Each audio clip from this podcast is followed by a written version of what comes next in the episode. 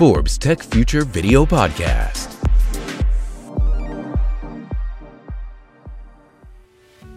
En el mercado tecnológico actual, la información es uno de los activos más importantes. Con el manejo adecuado de la información, de la data, se puede tomar decisiones muy importantes y trascendentales para maximizar la rentabilidad de la empresa, generar ahorro de costos, diversificar el negocio, entre muchas otras decisiones importantes. Oracle goza de prestigio y buenos resultados en cuanto se trata del manejo de la información. Y siempre trabaja constantemente en innovación para lograr tener la base de datos más robusta del mercado. Es correcto, Jorge. De hecho, hace poco se lanzaron actualizaciones en eh, Oracle Autonomous Database. Este database usa tecnologías de Machine Learning, inteligencia artificial, dos términos que hemos escuchado mucho en nuestros podcasts, ¿no? Esta base fue evaluada y reconocida por Gartner, quien ha dado, de hecho, a Oracle la máxima puntuación en la evaluación de los casos de uso relacionados con capacidades críticas para los sistemas de administración de bases de datos en la nube. Adicionalmente, la misma Gartner eh, también mantiene a Oracle como líder en el cuadrante mágico para sistemas de gestión de base de datos en la nube. Gracias a todos estos reconocimientos, la gran mayoría de las empresas evalúan entonces a nuestro invitado especial como la mejor compañía para confiar el manejo de sus bases de datos, imagínate Jorge. Y de esto y más nos contará hoy Roberto Arteta, eh, en este nuevo episodio que se llamará Atrévete a alojar tus datos en la nube y aprovecha su potencial. Yo soy Eduardo Papini, director de Forbes Tech Future. Y yo soy Jorge Lerdo de Tejada, gerente editorial Forbes. Y queremos presentar a Roberto Arteta, Business Development Director for Data Management and Analytics in Latinoamérica, director con amplia experiencia en desarrollo comercial, con un historial demostrado de trabajo en la industria de servicios y tecnología de la información, experto en software empresarial, arquitectura empresarial, venta de soluciones, análisis y gestión de datos. Fuerte profesional en desarrollo empresarial con más de 25 años de experiencia. ¿Cómo estás, Roberto? ¿Cómo te encuentras el día de hoy? Muy bien, Eduardo, y un placer haber estado, estar acá con ustedes. Es una invitación muy importante para mí. Me complace mucho que me hayan invitado para estar con ustedes. Gracias, gracias, Roberto. Bienvenido a Force Tech Future. Roberto, ¿cómo Oracle optimiza el esquema de seguridad de acceso a la base de datos de su Oracle Autonomous Database? Excelente tema para comenzar, porque justamente nacimos en el mundo de la seguridad de los datos. Nuestro primer cliente fue la Agencia Nacional de Seguridad de los Estados Unidos. Y lo que hemos hecho es recorrer un camino de más de 40 años en el que eh, construimos soluciones que soportan hoy eh, procesos importantes en empresas de todo tipo. Y la base de datos autónoma lo que hace es justamente eh, llevar a un máximo nivel esta sofisticación, permitiendo soportar tareas muy específicas como la separación de los roles de los distintos usuarios, la recopilación de datos de auditoría, el cifrado y la aplicación de parches y actualización. Que estos dos son temas supremamente importantes. O sea, se ha demostrado que más del 60% de los casos en que una base de datos ha sido vulnerada es porque los clientes no tuvieron tiempo de aplicar los parches de seguridad. Mm. Eh, hoy en día, con la base de datos autónoma de Oracle, esto se hace autónomamente y luego me referiré un poco más en detalle a este término. De manera automática. Interesante.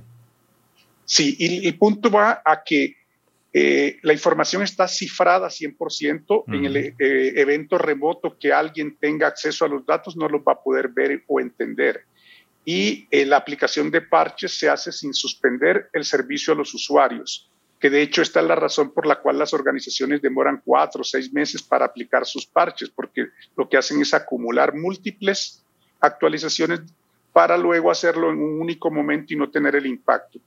¿Por qué el impacto? Porque en las plataformas tradicionales que no son autónomas, esto suspende el servicio al usuario. Perfecto, perfecto. Oye, eh, Roberto, ¿y cuáles son los distintos modelos de infraestructura para el despliegue de las bases de datos. ¿Nos puedes contar algo más? Sí, claro. Acá básicamente creo que es conveniente un proceso de recuento en orden cronológico. Históricamente el primer modelo fue que las organizaciones construían sus centros de datos, adquirían los computadores, las plataformas de almacenamiento, instalaban el software en sus propias oficinas, lo que llamamos el modelo on-premise. Implicaba inversiones de capital para adquirir estas infraestructuras y soportar eh, los procesos de gestión eh, dentro de la empresa.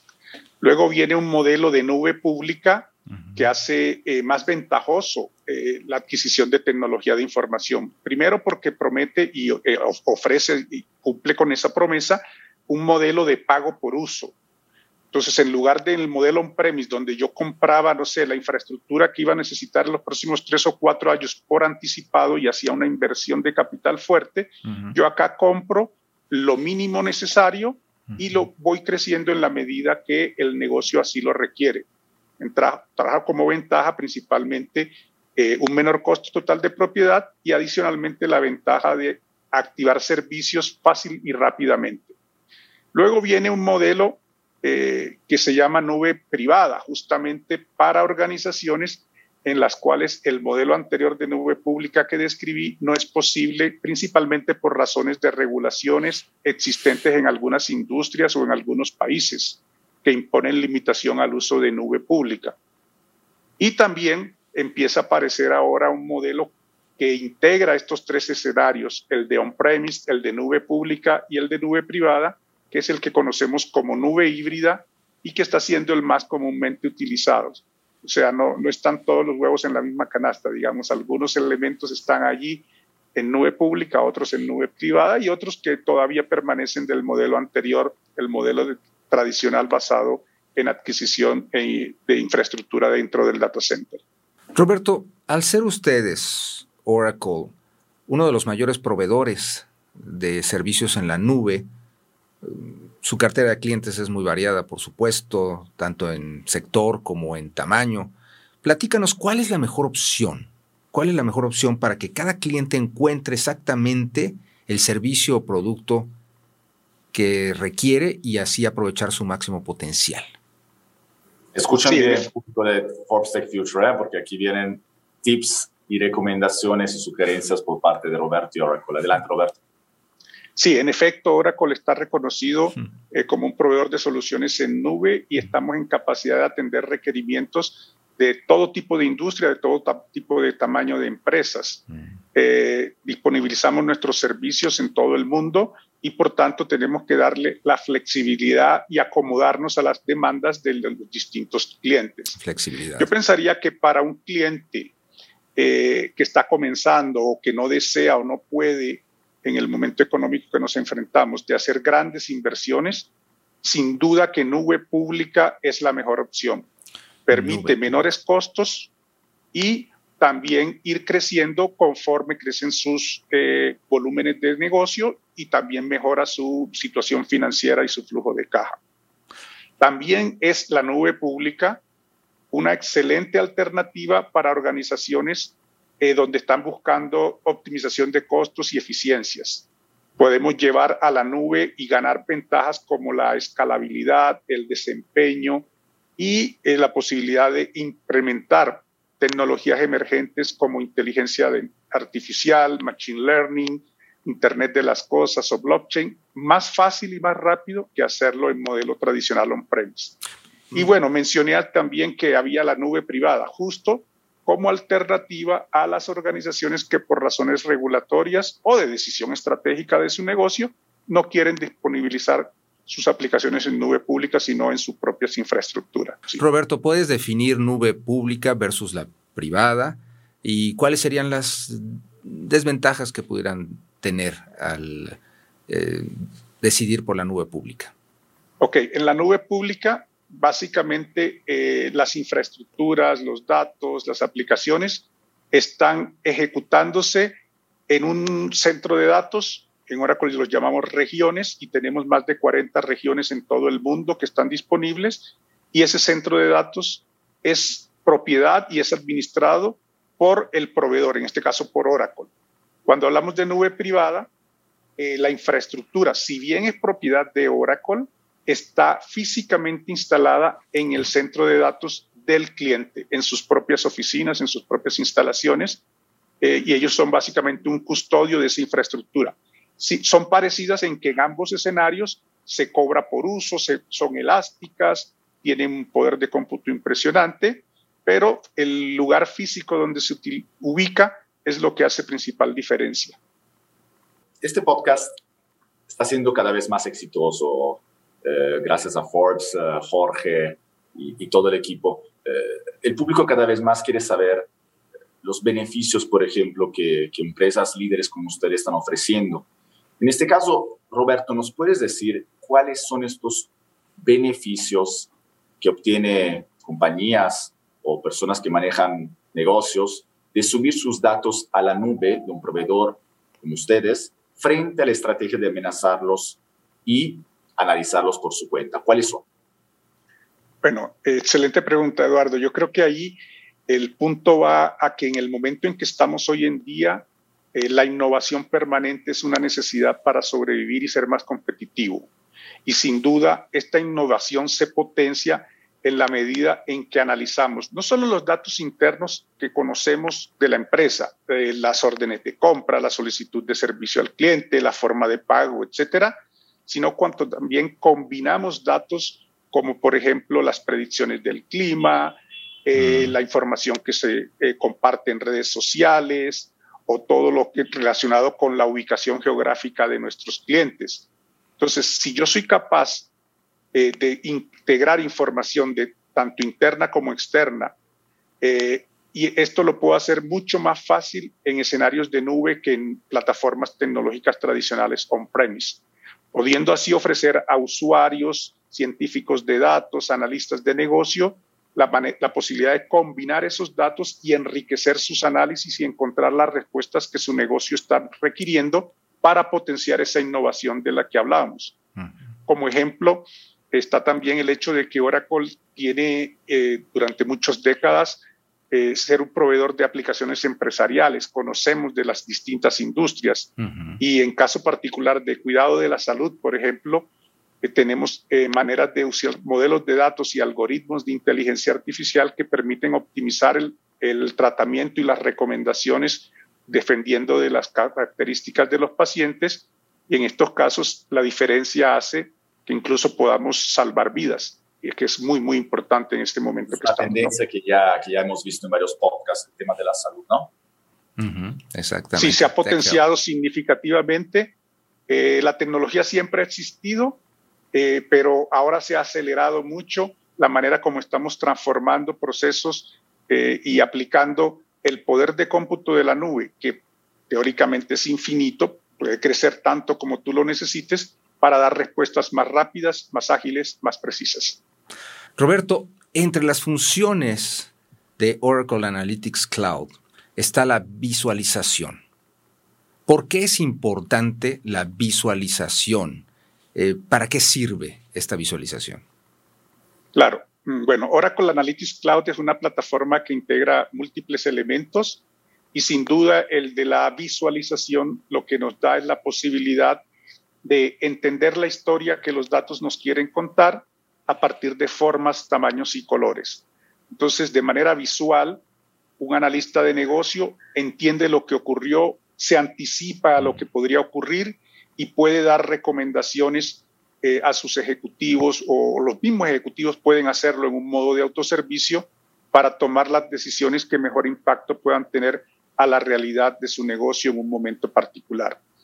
Adicionalmente, también contamos dentro de Oracle Analytics Cloud con otros elementos que potencian mucho eh, el, aprovechar el valor de los datos. Inteligencia artificial, procesamiento en lenguaje natural, lo que nos ha permitido ser reconocido por analistas del mercado como eh, una empresa líder, eh, innovadora y con arquitecturas tecnológicas robustas que soportan todo tipo de requerimientos para análisis y visualización de datos. Me decía un ejecutivo que al estar visualizando ya sus datos, podía saber cuándo irse de vacaciones o cuándo no. Simplemente con ver cinco gráficas, cinco analytics, sabía si podía o no irse de vacaciones. Es parte del poder de la data. Así es, Jorge, así es. Roberto, Oracle presenta sus servicios de almacenamiento en la nube como autónomos.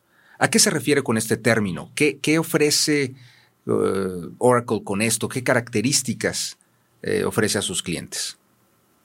Ok, eh, muy, muy interesante, Jorge, porque nos ayuda a diferenciar eh, algunos elementos que a veces pueden confundirse. por ejemplo, el término automático con el término, el término autónomo. Entonces, en la base de datos, un proceso de hacer una copia de respaldo o, por ejemplo, cambiar el tamaño de la base de datos puede estar automatizado pero necesita la intervención de una persona que active que esa función se eh, inicie. Típicamente un administrador de la base de datos eh, hace, clic en un botón o ejecuta un comando con instrucciones que le da a la computadora. Otro ejemplo puede ser de algo que está automático, es que nos llega una notificación donde nos dice se está llenando el espacio de almacenamiento o el tiempo de respuesta no está acorde con el nivel de servicio que ofrecimos a los usuarios. Pero aquí he, requerido una intervención humana. Cuando hablamos de autónomo, justamente la plataforma, a partir de mecanismos de inteligencia artificial, es capaz, sin intervención humana, de tomar las acciones correctivas, como por ejemplo hacer el backup o definir dónde crear un índice para que el tiempo de respuesta que da la base de datos sea óptimo. Entonces, hacer todo este tipo de tareas sin intervención humana, además de reducir el tiempo, el costo asociado a eso, eh, reduce también el riesgo de errores, con lo cual se generan una serie de beneficios para las organizaciones con un modelo de nube que reduce gastos y costos, elimina tiempo de inactividad y riesgos asociados a la operación de sistemas de información. Entonces, sí hay una sutil diferencia entre el automático y el autónomo, similar a, por ejemplo, lo que ocurre cuando un avión está volando en piloto automático. ¿Sí? Claro. Eh, es necesario para algunas tareas la intervención del piloto, pero para otras, y yo pensaría que, no sé, 90% del tiempo el botón, el avión está volando de manera autónoma. Exactamente. No hay que tenerle miedo a la automatización. qué buen ejemplo, qué buen caso práctico que nos, que nos diste, Roberto. Eh, vamos hacia el cierre, hacia esta conclusión eh, contigo y con, eh, y con Oracle como invitado especial. vamos a hacer la pregunta de un millón, pero no de dólares o de pesos, sino de Bitcoin, ¿no? ya que estamos en... ¿Qué le dirías a una empresa, startup o fintech, ¿no? Porque muchos muchas personas que, que están en, eh, en, estas organizaciones que, que, tal vez aún no se han subido a la nube. ¿Y qué le dirías para convencerlas de los beneficios que pueden tener a través de las nubes? Bueno, yo, yo veo que en este momento estamos ante nuevas oportunidades. Eh, estamos empezando a ver niveles de actividad económica similares a los que teníamos previo a la pandemia y allí el nombre del juego pasa por dos palabras claves, en mi opinión, agilidad y flexibilidad. Agilidad para que hagamos todo más rápido, más simple, creando mejores experiencias para nuestros clientes con los que ganemos su preferencia y su lealtad. Y flexibilidad para acomodarnos a los cambios, porque los cambios seguirán y seguirán de manera acelerada. de, en una startup, típicamente va a encontrar en la nube su aliado para obtener la agilidad y flexibilidad con la que pueda aprovechar estas oportunidades que el momento en el que estamos nos genera.